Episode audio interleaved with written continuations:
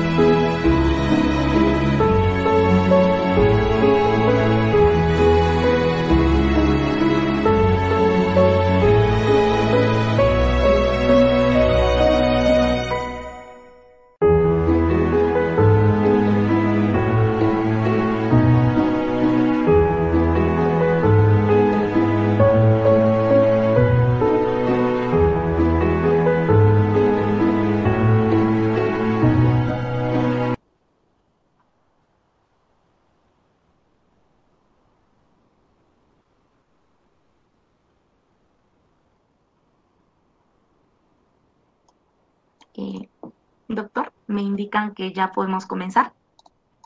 Cuando ustedes digan. Está bien, doctor.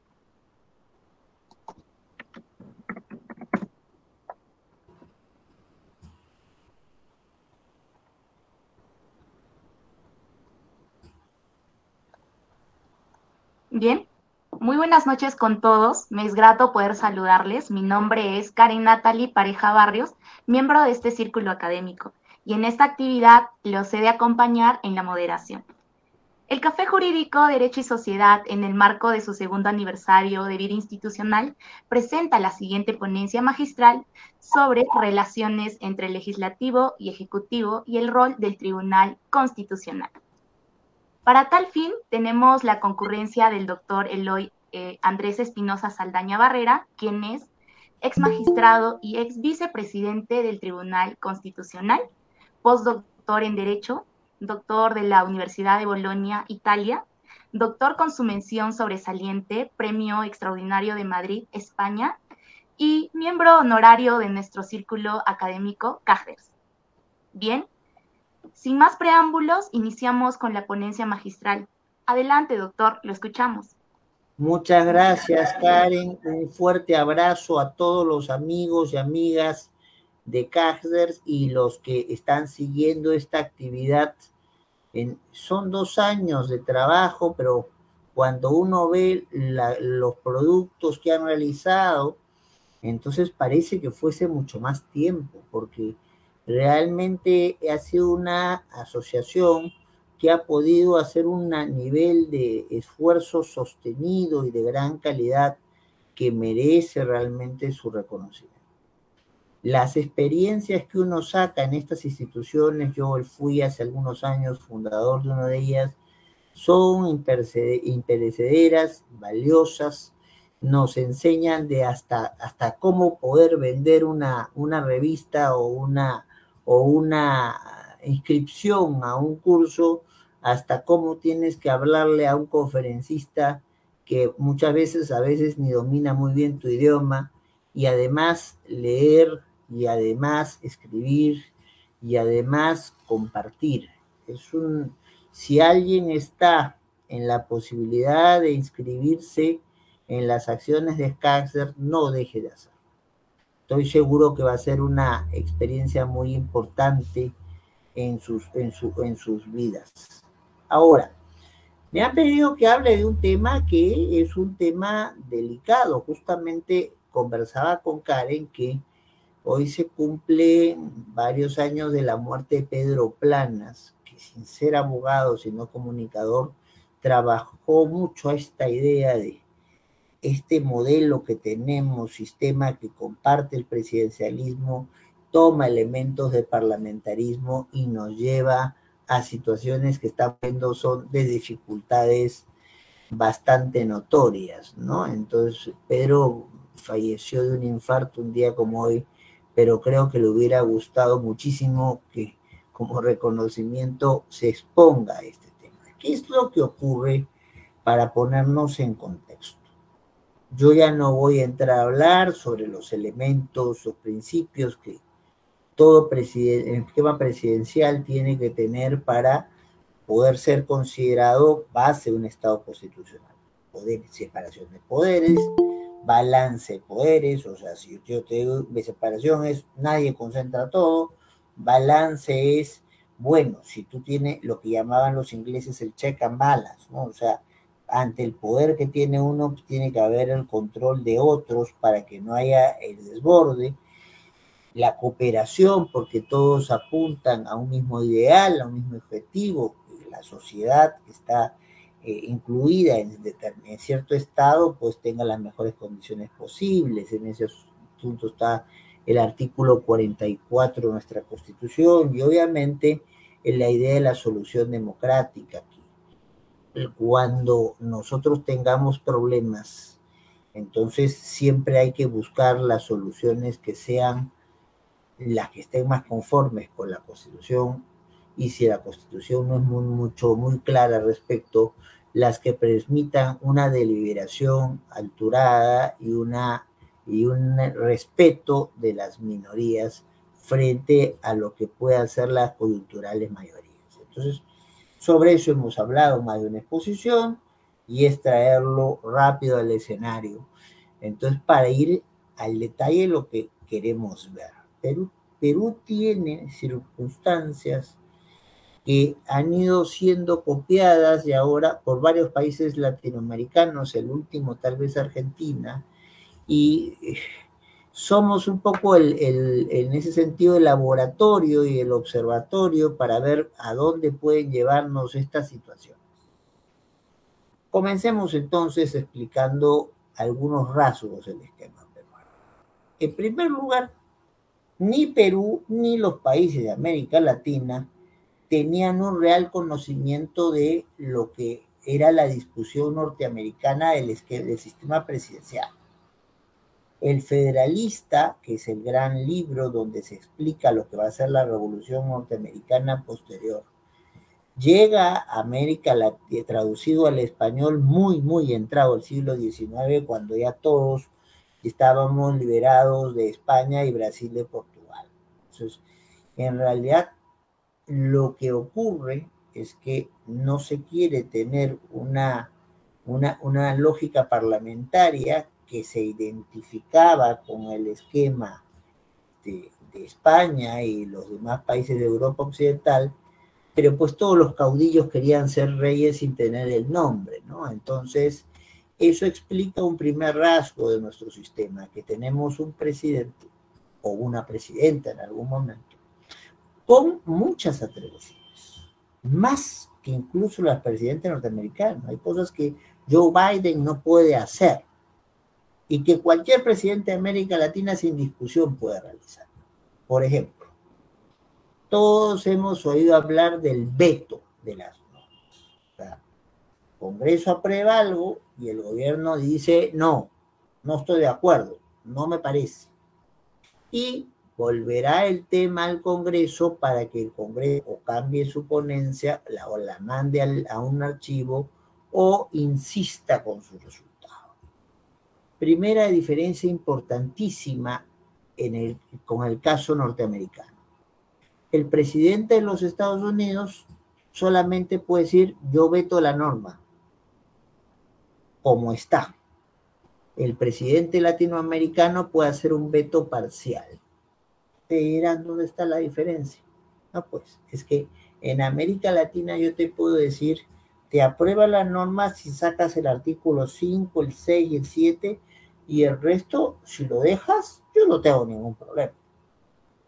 Entonces, en ese contexto, ¿quién está dirigiendo la agenda legislativa? ¿El presidente o el Congreso? ¿Quién está marcando qué normas se aprueban? Obviamente el presidente tiene una injerencia mucho mayor, porque ya, ustedes dirán, se puede insistir con el voto, pero si yo, hago una insistencia del Congreso no tengo todo el aparato del Estado que básicamente está articulado con el Ejecutivo para, o gobierno para hacer cumplir la ley. Entonces, ahí hay una ventaja que tiene cualquier presidente latinoamericano frente al presidente de los Estados Unidos.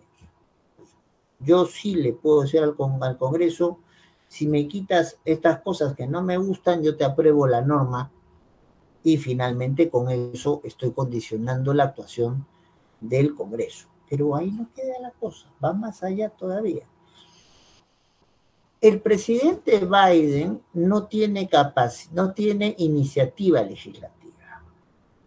Solamente él hace lo que se llama el discurso por el Estado de la Unión, hace una vez al año, un recuento de lo que ha hecho su administración, y de allí, si algún congresista o alguna congresista quiere coger alguno de los proyectos que se están hablando lo presentará ese congresista o esa congresista como proyecto de ley. En el caso de América Latina la cosa es completamente a la inversa. El presidente tiene iniciativa legislativa y tan tiene iniciativa legislativa que tenemos artículos como en la Constitución peruana donde se dice que la iniciativa legislativa presentada por el presidente de la República a través de su presidente y consejo de ministros tiene tratamiento preferente. O sea, tengo que dejar de hacer todo lo que estaba haciendo para comenzar a discutir eso. Como pueden darse cuenta, las diferencias son bastante notorias en cuotas de poder. Y aquí todavía más.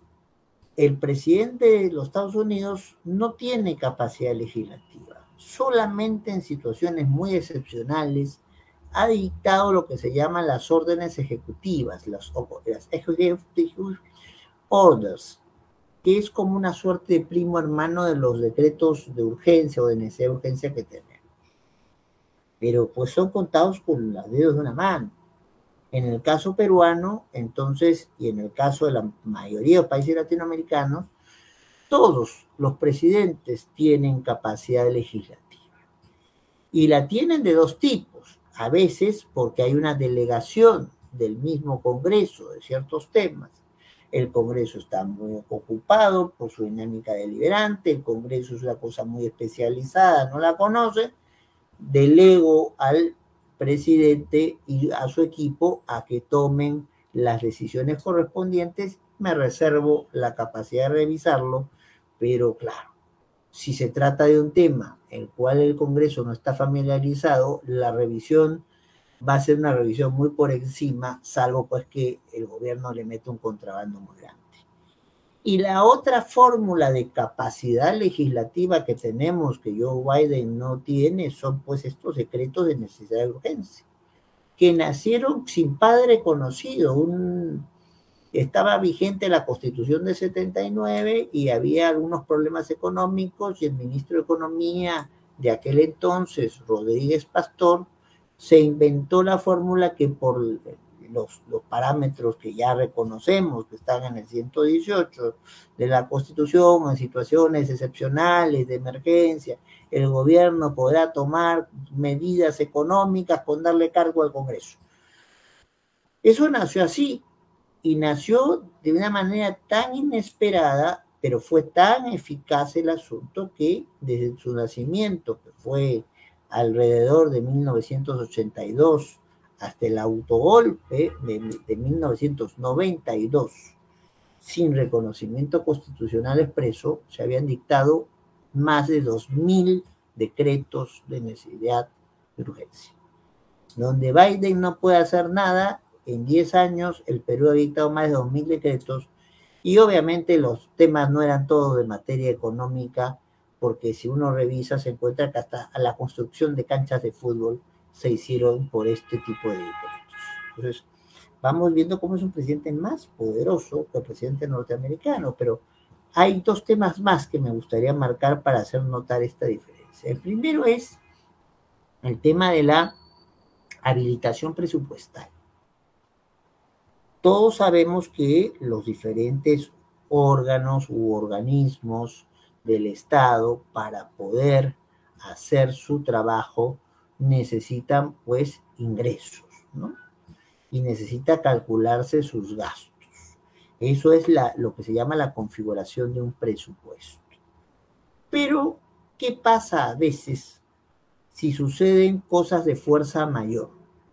Ejemplo, la pandemia del COVID que nos atacó o este, el desborde de un río que se lleva prácticamente una ciudad, o lo que ocurrió en 1970, donde el, terremoto que hubo por la zona de Ancash sepultó literalmente a la ciudad de Yungay. Si uno va por allí, lo que encuentra son las cabezas de unas palmeras. Palmeras están debajo, por la parte de arriba, eso quiere decir que hay montones de gente sepultada ahí abajo. En ese tipo de situaciones se va a necesitar más dinero. Y aquí hay una diferencia. En Estados Unidos esa habilitación presupuestal la hace solamente el Congreso. ¿Quién lo hace en países como los nuestros? Lo hace el presidente de la República, con cargo de dar cuenta al Congreso. Eso quiere decir, le informo que ya hice esta habilitación presupuestal porque la consideré adecuada y el Congreso, sobrecargado con 20 cosas más, pues a veces los revisa, pero las más de las veces termina convalidando lo que no puede revisar. Y otra situación que demuestra cuánto poder tiene nuestro presidente latinoamericano frente a un presidente de los Estados Unidos es el tema de los estados de excepción. No sé. Cuando, por ejemplo, hay desastres naturales, una grave alteración del orden público interno, situaciones que no pueden controlarse con las normas regulares, entonces yo puedo establecer, y esto lo aceptan incluso, vean la opinión consultiva 8, la opinión consultiva 9 de la Corte Interamericana, se acepta que puede haber la restricción en el ejercicio de ciertos derechos. No pérdida, no como equivocadamente dice la lectura literal de la Constitución, suspensión, restricción en el ejercicio de algunas atribuciones de ciertos derechos. ¿Eso cómo se explica? Por ejemplo, en los famosos toques de queda. Uno no pierde la libertad personal. Puede darle 20 vueltas a su casa y si quiere hacerlo corriendo. Pero claro, si hay toque de queda, no puede salir a la calle entre las horas de ese toque de queda, salvo que tengas un salvoconducto por el tipo de trabajo que hagas, un periodista, o que haya una verdadera emergencia y tengas que llevar pues a tu esposa al hospital porque está a punto de dar a luz. Pero, ¿quién es quien aprueba estos, estas situaciones de emergencia y estados de excepción en pautas generales en el Perú? se subdividen en estado de emergencia y estado de sitio. En la práctica nunca se ha puesto el estado de sitio, está en el papel nomás. En el caso de los, de los Estados Unidos, es el Congreso quien aprueba esta situación excepcional de restricción de ejercicio de derechos, que no debe ser permanente, sino por un tiempo acotado. Bueno, en América Latina en general y en el Perú en particular, el que aprueba el estado de emergencia, y si algún día tengamos aprobación de un estado de sitio, es el presidente de la República con el acuerdo de su Consejo de Ministros. Pero ahí vienen las preguntas. ¿Quién nombra a los ministros? La norma constitucional en el Perú nos dice que el Consejo, el, presidente del Consejo de Ministros es el que le propone al presidente la lista de ministros y ministras y así se arma el gabinete. Pero entonces, ¿quién es el que tiene la última palabra para que alguien sea ministro? Hoy hemos tenido cambios ministeriales. Eso lo hace el presidente. Porque aún si el presidente o presidenta del Consejo de Ministros no estuviera de acuerdo con el presidente, ella también le debe su sitio o él también le debe su sitio al presidente y si el presidente no está de acuerdo, saca todos y pone a nuevos. No nos engañemos que cuando se dice el presidente con aprobación del Consejo de Ministros, lo que se está diciendo es el presidente más bien cuidado por su Consejo de Ministros, toma la decisión de un estado de excepción, este, pone una, una restricción al ejercicio de ciertos derechos dentro de unos, un plazo, unos plazos que lamentablemente normalmente no se cumplen en el Perú. Hay zonas del país que están en estado de emergencia de manera repetida y eso está mal, porque lo excepcional comienza a convertirse en lo general y si las cosas no van a ser lo que deben ser, entonces damos pie a, a que cualquiera alegando también otra situación de emergencia diga bueno, no voy a respetar la norma y voy a ir más allá también por esto.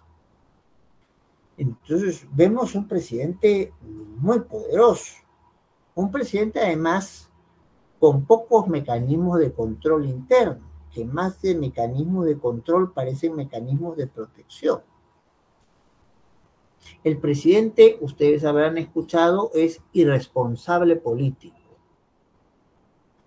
No sé qué lectura ustedes le quieran dar a esto, porque ahí se han hecho más de alguna broma, un meme sobre esto, pero cuando se dice que es irresponsable político es porque él no asume las consecuencias políticas de la decisión que tome, porque hay un ministro que va a firmar, refrendar la decisión presidencial. O sea que si hay alguien a quien criticar de la decisión, en principio, si hay alguien al cual llevar al Congreso para que explique la decisión en principio, es al ministro o ministros que firmen esa decisión tomada por el presidente. ¿Y esto de dónde vino? Vino del escenario parlamentario, incorporado casi, casi con la independencia en el Perú. Se pensaba que así los ministros se podían controlar al presidente y poner fuertes. No, pues, eso funciona, funciona en Inglaterra donde el, el, rey está por su lado y cuando el rey todavía tenía poder, le fueron quitando poder porque entonces las cámaras, que ahí hay Cámara de Lores y los comunes, le decían, rey, usted tiene que firmar esto y el, punto suspensivo, si usted no lo firma, nos buscamos otro rey. Entonces, ahí sí el refrendo cumplía un rol de control. En el caso nuestro, el refrendo convierte al ministro en un fusible para proteger al presidente. Así como también hubo alguna época, miren las normas de 1856, donde se decía, hay temas donde tiene que haber voto consultivo, o sea, hay que preguntarle a los ministros qué piensan, no basta con lo que dice el presidente. Y incluso hay la invocación a un voto decisorio, o sea, el presidente estaba allí, era el jefe del colegiado, pero lo que decidieran los ministros era lo que se iba a hacer. Estas situaciones de control cayeron muy rápido porque obviamente que ningún presidente que nombra a los ministros le gusta que le enmiende la plana o que le pongan condiciones. Entonces, esto que aparece más o menos en 1856, ya en 1860 estaba en la práctica desaparecido y nunca más se ha vuelto a insistir en plantear. Pero lo que sí tiene algo más de interés frente a la nula o muy recortada capacidad de control intraórganos al interior del gobierno son los mecanismos de control que se hace desde el Congreso. Y allí, desde el principio de nuestra independencia, sobre todo por el pensamiento liberal del siglo XIX, lo tenemos todo. Tenemos, lo hemos visto con el ministro eh, Torres, eh, Aníbal Torres, tenemos estación de preguntas. O sea, yo llamo a un ministro al Congreso para que me cuente su perspectiva, me informe sobre un tema.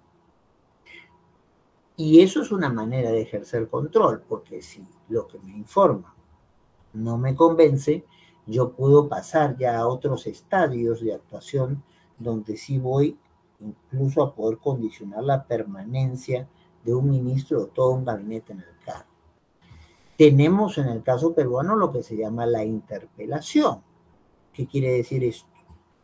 Pasa un accidente como el que ha pasado en Repsol eh, con, y, la, y, la, y la Pampilla, donde se ha desbordado petróleo y ahora el Estado peruano le está pidiendo 4.950 millones de dólares para poder reparar todo el daño que se ha hecho. Entonces, ¿qué, qué es lo que ocurre? Si hay un accidente así, entonces de una imprevisión, o por ejemplo, se construyó una carretera en Ayacucho y en dos años la carretera está hecha polvo, porque quiere decir que el contratista usó mal los materiales o no calculó bien en las curvas y es muy riesgoso ir por ahí y comienza a haber accidentes de gente que se desbarranca. Entonces, yo lo que hago es un pliego de preguntas. Ya eso implica más responsabilidad. No es cuéntame lo que me quieras contar de una conversación que sale, no el ministro o la ministra tiene que ir preparado o preparada para contestar esas preguntas con detalle. Esto es un mecanismo que lo puede, es valioso porque lo puede ejercer quien no tiene mayoría en el Congreso.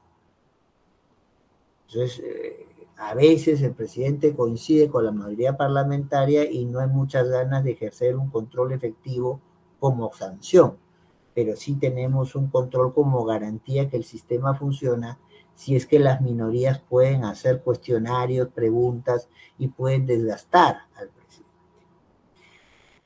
Bueno, viene la idea de la censura, que puede plantearse sin necesidad de haber planteado la interpelación previamente o este, habiendo planteado la interpelación y ya sabemos de qué estamos hablando. O sea, el ministro o ministra pueden tener un comportamiento ejemplar, ser los mejores padres del año, pero para la lógica de la mayoría del Congreso no cumplen a cabalidad la tarea que se les ha encomendado y juntan los votos necesarios y se les arrima del escenario. Entonces, dejan de ser ministros, como ha pasado en estos últimos tiempos con, por ejemplo, el penúltimo ministro del Interior, o que pasó con la doctora Chávez, que fue también censurada como ministra de Trabajo y ahora ha vuelto al gabinete con el ministro, ha vuelto al gabinete del Ministerio de Cultura. Entonces, y después se tiene una fórmula que quiero que la tengan presente en la cabeza, porque sobre eso vamos a volver más adelante, es la idea de la cuestión de confianza, que en el caso peruano puede ser de dos maneras. Una, para ratificarme en el cargo de ministro y otra, para ratificarme en el ejercicio como ministro. Entonces, ¿de qué estamos hablando? En el caso nuestro, y hay que ponerle cero al que, al que, al que diga lo contrario. No tenemos lo que sí tienen los países europeos que se llama una investidura. O sea, es el giro de la vida política, es el Parlamento y el Parlamento es el que le pone el cargo al ministro, o sea, le pone el traje y por eso se llama investidura. En el, el 130 de nuestra constitución no es eso el que nombra a los ministros es el presidente a sugerencia de su presidente o presidenta del Consejo de Ministros. Y lo que va a pasar es que este ministro elegido o todo el gabinete elegido tiene un plazo máximo de 30 días para que lo convoque el Congreso y exponga su plan de trabajo. Y el Congreso le da, si lo considera que está bien, le da la palmadita y lo va a ratificar. En algunos casos le, le van a decir de todo, pero igual lo van a ratificar y en otros casos, pues, si no lo convencen al Congreso, no lo ratifican. O sea, ahí tenemos un primer escenario de cuestión de confianza. ¿Qué hay con la cuestión de confianza? La idea de la cuestión de confianza es que yo llevo una serie, ya sea ministro individualmente considerado o gabinete en conjunto, una serie de iniciativas, un plan para trabajar en todo o para enfrentar una situación particular, pero que puede generar incomodidad, pero que puede generar malestar. Entonces, para poder enfrentar esas situaciones, lo que yo hago es presente una cuestión de confianza ante el Congreso. Entonces, si el Congreso, que ya me ha ratificado en el cargo, no me aprueba esta cuestión de confianza, no apoya mi plan de trabajo, entonces yo le doy la mano, muchas gracias, señor del Congreso, pero yo no puedo hacer el trabajo que quiero hacer, entonces si, si ustedes no me dan las facilidades correctas para evitar un exceso donde ya este parlamentarismo iba avanzando, avanzando, avanzando, entonces se trae el elemento que también es del escenario parlamentario de la disolución del Congreso. Disoluciones autorizadas, no como un célebre discurso de hace algunos años, disolver, disolver, no. Eh, ¿Qué pasa? No se puede gobernar si todo el tiempo el, desde, el, desde el eh, Congreso se está pues censurando ministros o censurando gabinetes.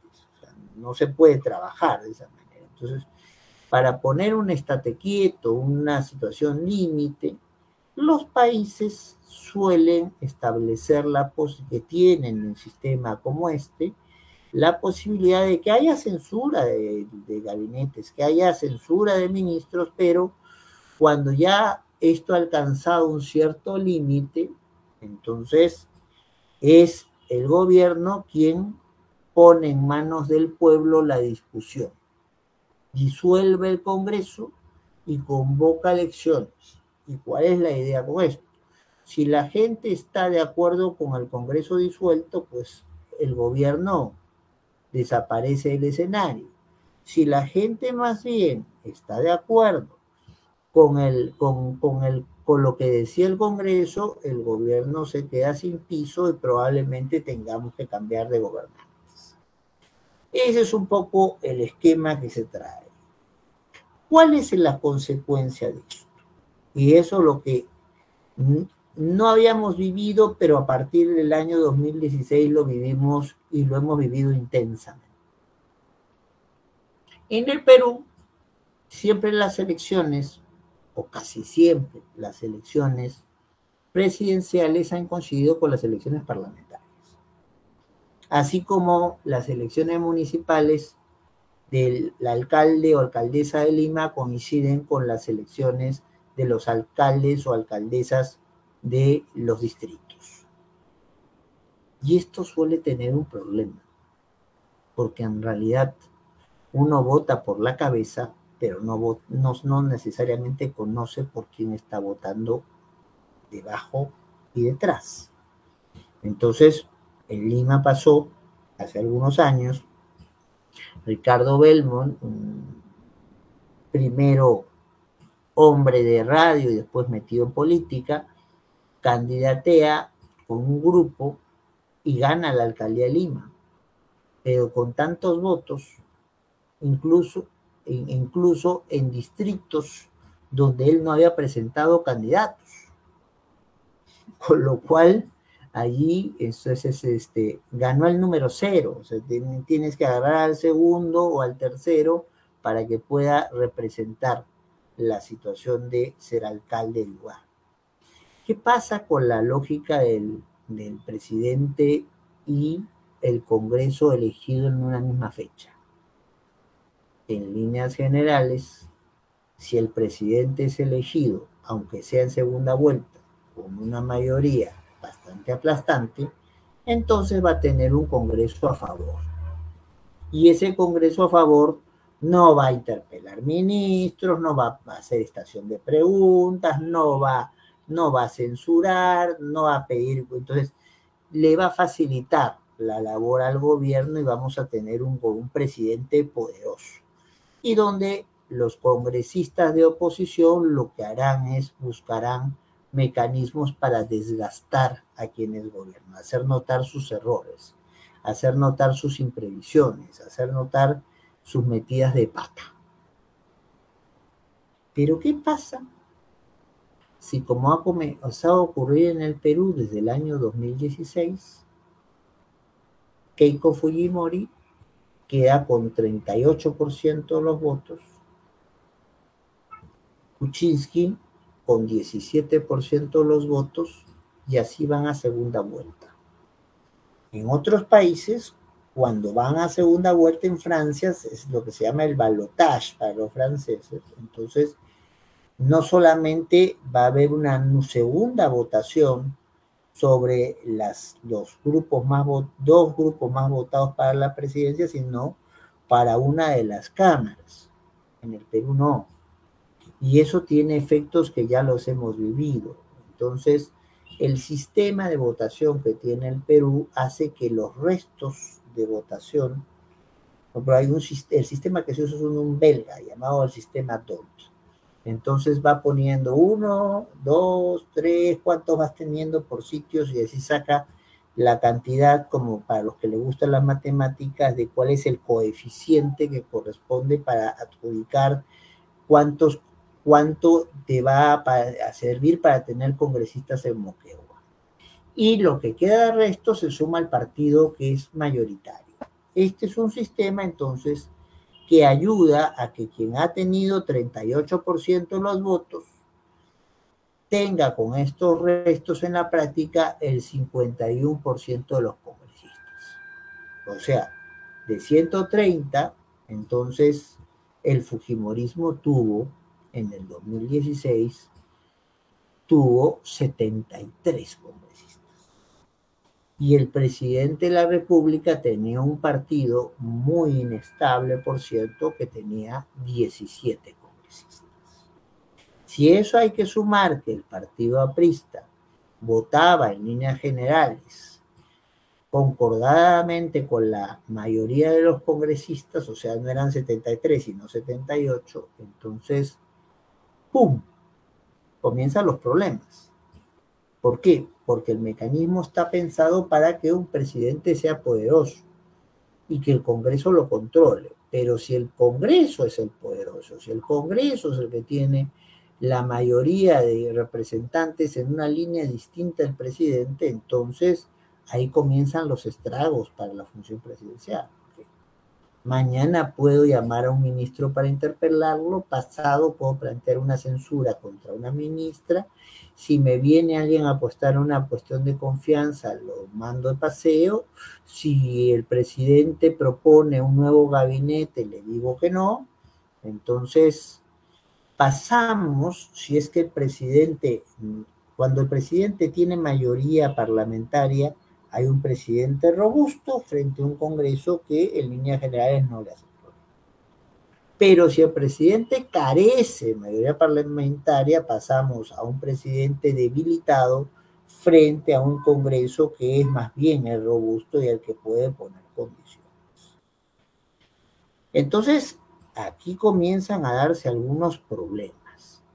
Kuczynski no soportó el asunto, salvó de una primera censura con el apoyo de que estaba dándole los votos de Kenji Fujimori, que tenía en ese momento un sector del partido fujimorista, veía mucha, muchas, mucha televisión, se, se hicieron llamar los Avengers, y claro, dieron los votos suficientes para que Kuczynski se quedara en el cargo.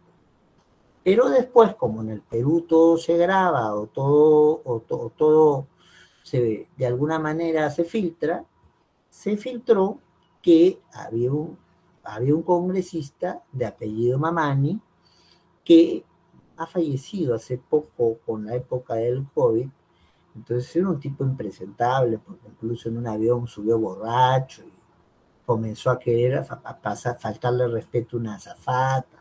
Bueno, lo cierto es que este señor tenía en el reloj, ¿ya? Entonces, un micrófono.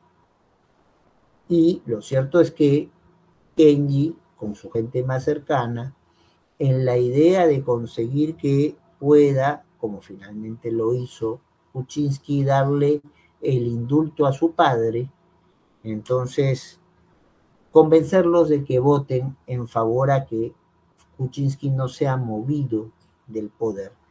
Y como siempre se manejan estas cosas, diciendo si te llevas bien con el Ejecutivo, el Ejecutivo es el que lleva la plata y tú vas a poder gestionar obras para tu gente. ¿Qué pasó allí? Entonces se salvó Kuczynski de la arremetida, de la, eh, de la posibilidad de la censura.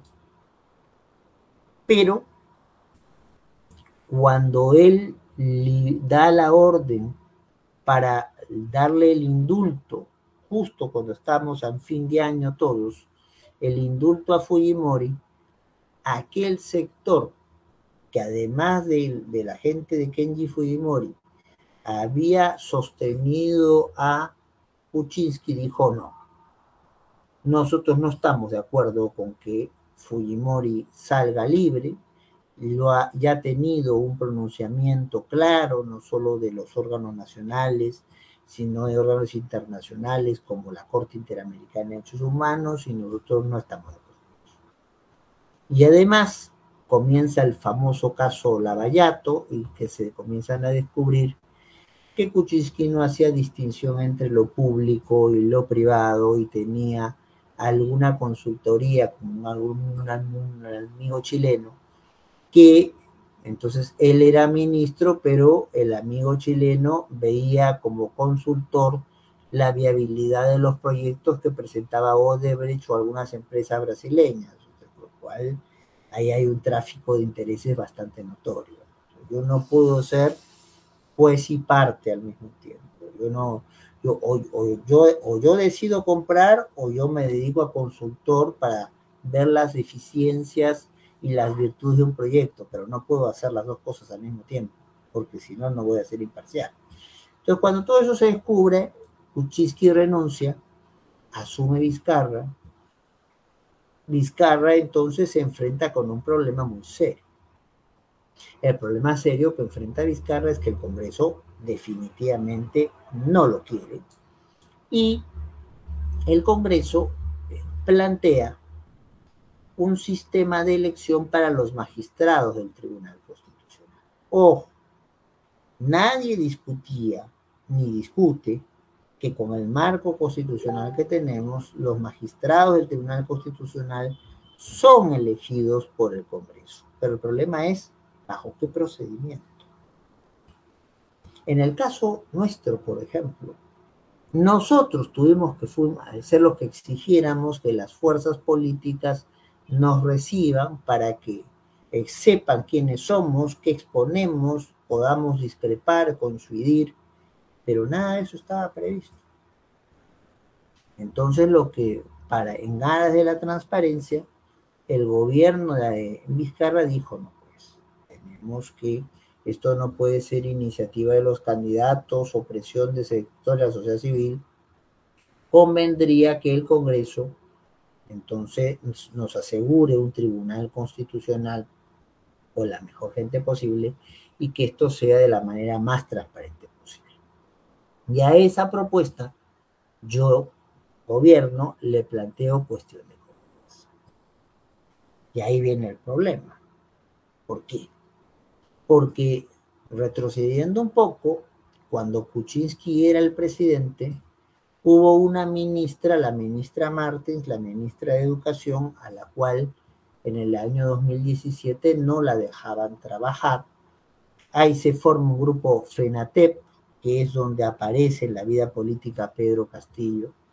Entonces, y eh, hace una huelga de docentes, la ministra no sabe cómo manejar la situación y para poder sostener a la ministra en el cargo, el entonces presidente del Consejo de Ministros este, hace cuestión de confianza. O sea, de todos. Todo el gabinete eh, se va si es que no, el Congreso no apoya a la señora Martins. Bueno, el Congreso no apoyó a la señora Martins. Entonces se fue todo el gabinete. Y no olvidemos lo que dijimos al principio. En el Perú, por lo menos hasta ahora, entonces, si yo derribo, si yo niego la confianza a dos gabinetes, entonces el gobierno puede pasar a disolver el Congreso. Muy bien. Entonces, ya teníamos, usando el término que planteó este congresista Valer, muy, muy, muy sugerente, ya una de las dos balas de plata había sido disparada. Entonces, Vizcarra, que en realidad es una continuidad por ser vicepresidente de Kuczynski, del gobierno de Kuczynski, le dice, bueno, pues, si ustedes no aprueban el procedimiento que estoy planteando para la elección de magistrado del Tribunal Constitucional, yo sobre eso hago cuestión de confianza. Y uno y uno suenan a dos, ¿verdad? Y, y dos suenan a disolución. Entonces, pero el asunto se pone más complicado porque nos gusta complicarnos la vida en el, en el país. ¿Cuál es el tema ahí que se pone? El Congreso no dice ni que sí ni que no al principio, lo cual está mal, porque como ya hemos visto, las iniciativas presidenciales tienen, nos guste o no, privilegio para su discusión. Ahí hubo una congresista, Indira Wilka, de aquel momento, que con mucho criterio dijo, paremos lo que estamos discutiendo y salgamos de este problema que nos plantea el presidente. No le hicieron caso. Entonces, comienzan a querer elegir nuevo magistrado del tribunal. Con muy mala leche porque uno de ellos se quedó por dos votos y otro por veintitantos. Pero lo cierto es que ya no habían cumplido con el pedido que había hecho el presidente de la República bajo cuestión de confianza. Entonces, aunque expresamente no habían negado la cuestión de confianza, en los hechos, entonces, como se entiende en muchos países, si yo hago una cuestión de confianza y me la tienen en un año, dos años, se arma como una plantita, es un arbolito que va creciendo, entonces es que me están diciendo no. O si yo planteo, como en este caso, un comportamiento para poder hacer el procedimiento de las elecciones de los magistrados del Tribunal Constitucional y no lo siguen, me están diciendo no. Entonces, allí se dio un supuesto de disolución tácita o ficta del Congreso y tuvimos que pasar lo que pasamos. Entonces, entró un nuevo Congreso ese nuevo Vizcarra no presentó partido político, no ese nuevo Congreso. Y entonces termina el Congreso que reemplaza al disuelto, este, aplicando la vacancia contra Vizcarra. Y en una semana tenemos tres presidentes, Vizcarra, Merino y Sagasti. ¿Por qué eso es importante tenerlo presente? Porque al Tribunal Constitucional le corresponde generar condiciones de racionalidad, razonabilidad y racionalidad en el ejercicio del poder. Y esta tarea se hizo bien al principio, pero después con el cambio de composición no se hizo bien. Cuando comenzamos a ver que la cuestión de confianza para ratificar propuestas, decisiones iba a ser vista, entonces la pregunta que nos hicieron y nos hicimos es, ¿la cuestión de, confianza puede ser puesta para todo? ¿Hay límites a la cuestión de confianza o no? Y resolvimos por unanimidad, siguiendo el parámetro que estaba eh, recogido en los diarios de debates de la Constitución 93, propuesta del congresista, del, eh, del constituyente este, Chirino Soto, padre de la actual congresista Chirinos, es que como ocurre en Inglaterra, la cuestión de confianza no tiene límites más que límites, digamos, extremos, ¿no? La violación de derechos fundamentales. El, incumplimiento de los trámites que la misma Constitución prevé para la presentación de la cuestión de confianza. O sea, límites muy muy gruesos, muy notorios, de, si se quieren violar. Pues yo no voy a pedir una cuestión de confianza para que mañana me permitan eliminar a 5.000 enemigos políticos. No. Entonces, este, con lo cual, la cuestión de confianza era amplia y fue tan amplia que hasta reformas constitucionales se hicieron a través de esa cuestión de confianza. Probablemente algunos de ustedes no lo recuerde, pero otros sí recuerden a Vizcarra diciendo sí, sí, sí, no. ¿Por qué? Porque se permitió a través de esta cuestión de confianza que él pudiera plantear reformas constitucionales discutidas en el Congreso, pero en lo referido a la bicameralidad, el Congreso le metió un poco más de lo que le había pedido Vizcarra y Vizcarra se sintió con eso traicionado y la gente sintió también que le estaban dando la vuelta en el asunto y se aprobaron cuatro grandes modificaciones a la Constitución y se nos sirvimos de la cuestión de confianza. ¿Y por qué? Porque el, tribunal había cumplido con su labor de racionalizar ¿Qué es esto de la cuestión de confianza? Pues esto se puede usar incluso para hacer reformas constitucionales, para evitar un enfrentamiento entre Congreso y gobierno, gobernante muy popular, pero sin, sin bancada propia, con Congreso muy impopular, pero con bancada propia, que estaban en un enfrentamiento político feroz.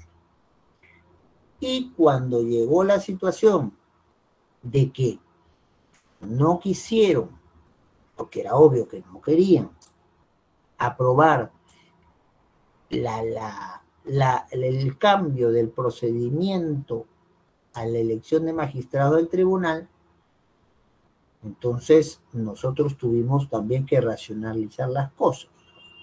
El pedido de una cuestión de confianza no puede ser eterno, no puede ser que eh, haga yo un pedido siendo presidente o presidente del Consejo de Ministros hoy y me lo resuelvan en el 2034. No, no. La idea es que eso se vea aquí, ahora. Entonces, nosotros tuvimos que optar y racionalizando el ejercicio de eh, la disolución parlamentaria, diciendo que tampoco es que el presidente pueda disolver el Congreso cuando quiera. Tiene que haber dos gabinetes que hayan sido censurados y puede considerarse censurado un gabinete si es que se le ha, entonces, se ha pedido una cuestión y no ha recibido respuesta a esta cuestión o el comportamiento es completamente contrario a lo que yo pido. Yo pedía que se haga un procedimiento distinto de, nombramiento de magistrado de la Constitucional y el Congreso tiene mi ponencia allí y sigue con el procedimiento que le da la gana. Entonces ahí me está denegando el pedido de la cuestión de confianza que estoy haciendo. Pues ahí, esa es la importancia del Tribunal Constitucional que puede racionalizar el ejercicio del, del poder y sobre todo en enfrentamientos entre el gobierno y el Congreso. Y, lo, y pasa en muchas ocasiones. Ahora, también puede ocurrir lo contrario.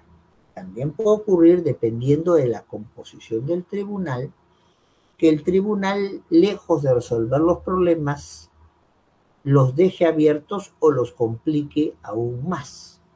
Y eso fue lo que nos pasó después, porque nadie podía prever que uno de los colegas magistrados del tribunal fuese a fallecer, como pasó con el magistrado Ramos.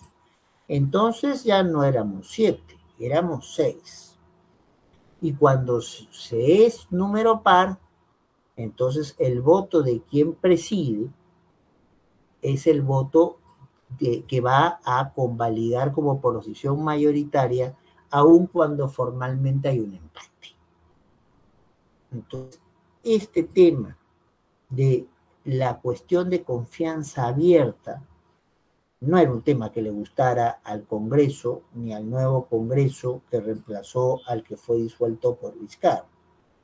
Presentan entonces la necesidad de una, una ley que recorte los ámbitos de la cuestión de ¿Y qué pasa?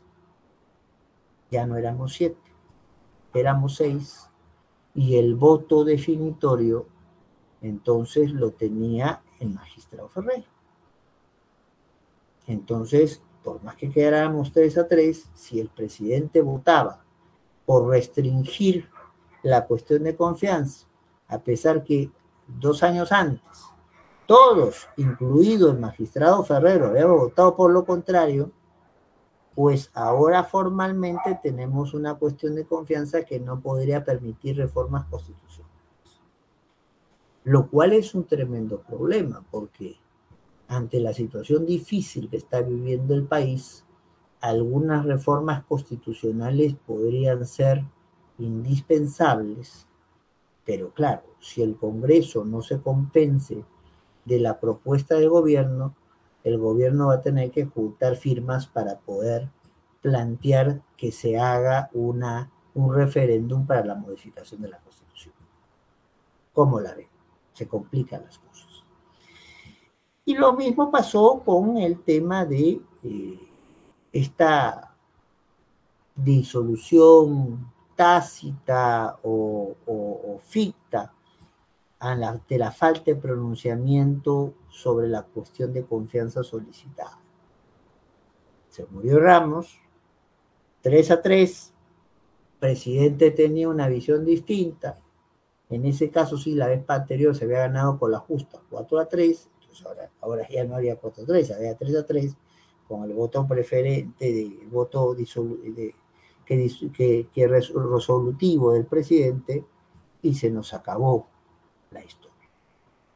Entonces, cuidado, el papel de un tribunal debe ser el de racionalizar, aunque no siempre lo hace.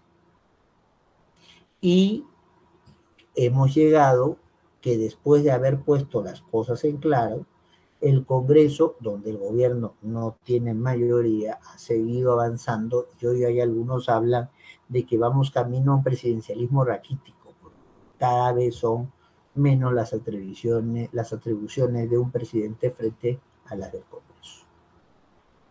Tocará ver, porque les corresponderá, qué hace esta nueva composición del Tribunal Constitucional. ¿Qué hace frente a algunos pedidos de, de, de descarte de algunas leyes aprobadas por el Congreso? que ahora tendrán que pronunciarse.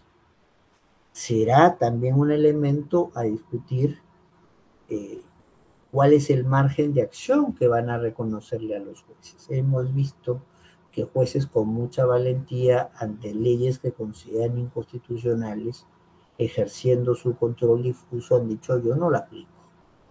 Caso Sunedo. Frente a esto, el Congreso está planteando un proceso competencial. Ustedes saben la idea del proceso competencial, ¿verdad? Entonces, un, hay, hay, dos, hay dos instituciones, las dos dicen que tienen competencia para regular un tema, es el conflicto positivo, las dos miran de costado y están queriendo esforzarse para que alguien haga algo, conflicto negativo, y el tercer escenario es una institución dice que una se está comiendo sus atribuciones. Ese es el conflicto por menoscabo. Y lo que está planteando el Congreso es que al, al haber jueces que están declarando inconstitucionales leyes, aunque sea para los casos concretos que tengan que ver, esos jueces estarían interviniendo en la competencia de, propia del Congreso. ¿Quién va a resolver eso? El Tribunal Constitucional. Para ir cerrando, porque ya nos hemos tomado una hora, entonces la idea es la siguiente. siempre van a haber tensiones en las relaciones de Congreso-Gobierno. En el escenario latinoamericano se ha hecho un presidente muy fuerte al principio y después, asustados de esa fuerza presidencial, se recurrió a tener la inclusión de mecanismos que podían convertir al Congreso muy fuerte cuando el Congreso fuese compuesto por una fuerza que no es la misma fuerza que llegó a la presidencia. Y en todos los países donde, tercer asunto, todos países donde el Congreso no está, controlado, no está controlado por el partido mayoritario en el gobierno, están surgiendo este tipo de fricciones que las contesta a veces bien y a veces mal el Tribunal Constitucional. ¿Y por qué las contesta el Tribunal Constitucional? Por la naturaleza de su función. El Tribunal Constitucional es el intérprete de cierre de la Constitución y es el llamado a concretizar, o sea, a darle sentido concreto, específico a las diferentes disposiciones que tenga la Constitución. Entonces, en caso de duda de cómo se interpretan los alcances de una competencia de cualquier órgano del Estado, entonces, eh, contra cualquier otro órgano del Estado, ambos constitucionalmente reconocidos, entonces el que va a resolver ese conflicto es el Tribunal Constitucional. Y tiene que hacerlo con una lógica de racionalidad, racionalidad y de previsión, porque si no, podemos encontrarnos, como ha pasado hace relativamente poco, en situaciones de inestabilidad donde hemos tenido hasta tres presidentes en una semana. Entonces hay que pensarlo bien, hay que pensarlo bien, van a haber seguramente con la crisis política múltiples ideas de transformar muchas cosas, pero hay que tener claro que en esas cosas, en la validez de esas situaciones, con aciertos o con errores, probablemente el que tenga la última palabra sea el Tribunal. Que hay mucho poder en el gobierno y que hay mucho poder en el Congreso, sí, pero la labor de tener la interpretación final de lo que es constitucional o no lo es, corresponde en un Estado donde hay separación de poderes, donde hay balance de poderes, donde hay cooperación de poderes y donde hay salidas democráticas, soluciones democráticas a los problemas, corresponde a un tribunal constitucional o a una Corte Suprema que haga sus veces. Espero entonces que esta exposición les haya sido de agrado, de interés, y reitero mi felicitación a Kastner por su segundo y merecido aniversario. Muchas gracias a todos. Eh, gracias, doctor. Ha sido bastante provechosa la, la presente ponencia magistral, doctor Espinosa. ¿Algunas palabras o conclusiones finales que usted nos pueda brindar, doctor? Bueno, sobre, sobre el tema, que es un tema donde en el caso peruano hay, hay se amerita una, eh, ya hubo una comisión que estuvo planteándose la posibilidad de hacerlo y al final el Congreso dejó su un costado, pero hay reformas que hay que, políticas que se tienen que hacer, artículos de la Constitución. No podemos tener esta situación de desbalance o eh, situaciones sin pronunciamiento final, ¿no? Como vacancia por incapacidad moral y todavía no sabemos qué es y podemos meter cualquier cosa. Entonces, tenemos todos los actores en el mundo del derecho la responsabilidad de formarnos opinión al respecto y si alguno de ustedes llega a tener cargos decisivos en esto, aplicar esa situación. Y a lo más importante, entonces, mis palabras finales vengan para reiterar mi felicitación a Kaxler por el muy buen trabajo realizado en todo este tiempo, que yo sé que son los primeros dos años de otros muchos y que se están haciendo las cosas como deben hacerse. Pues, abriendo a un debate alturado, abriendo a la posibilidad de conocer diversas opiniones, abriendo la posibilidad de tocar los temas que son más importantes en una coyuntura, no para convencer a alguien de que piense de la manera tal o cual, sino para darle instrumentos a que todos y todas se formen su propio criterio, su propio opinión. Felicitaciones por ese trabajo muy bien hecho en estos primeros dos años y que yo sé que van a hacer muchos más. Nos complace poder recibir aquellas palabras, doctor. En nombre del CAGDER se le hace extensivo el agradecimiento y estima a nuestro invitado, así como a la digna audiencia por haber concurrido en este evento académico. Muy buenas noches. Somos CAGDES, Café Jurídico, Derecho y Sociedad. Hasta luego. Hasta luego.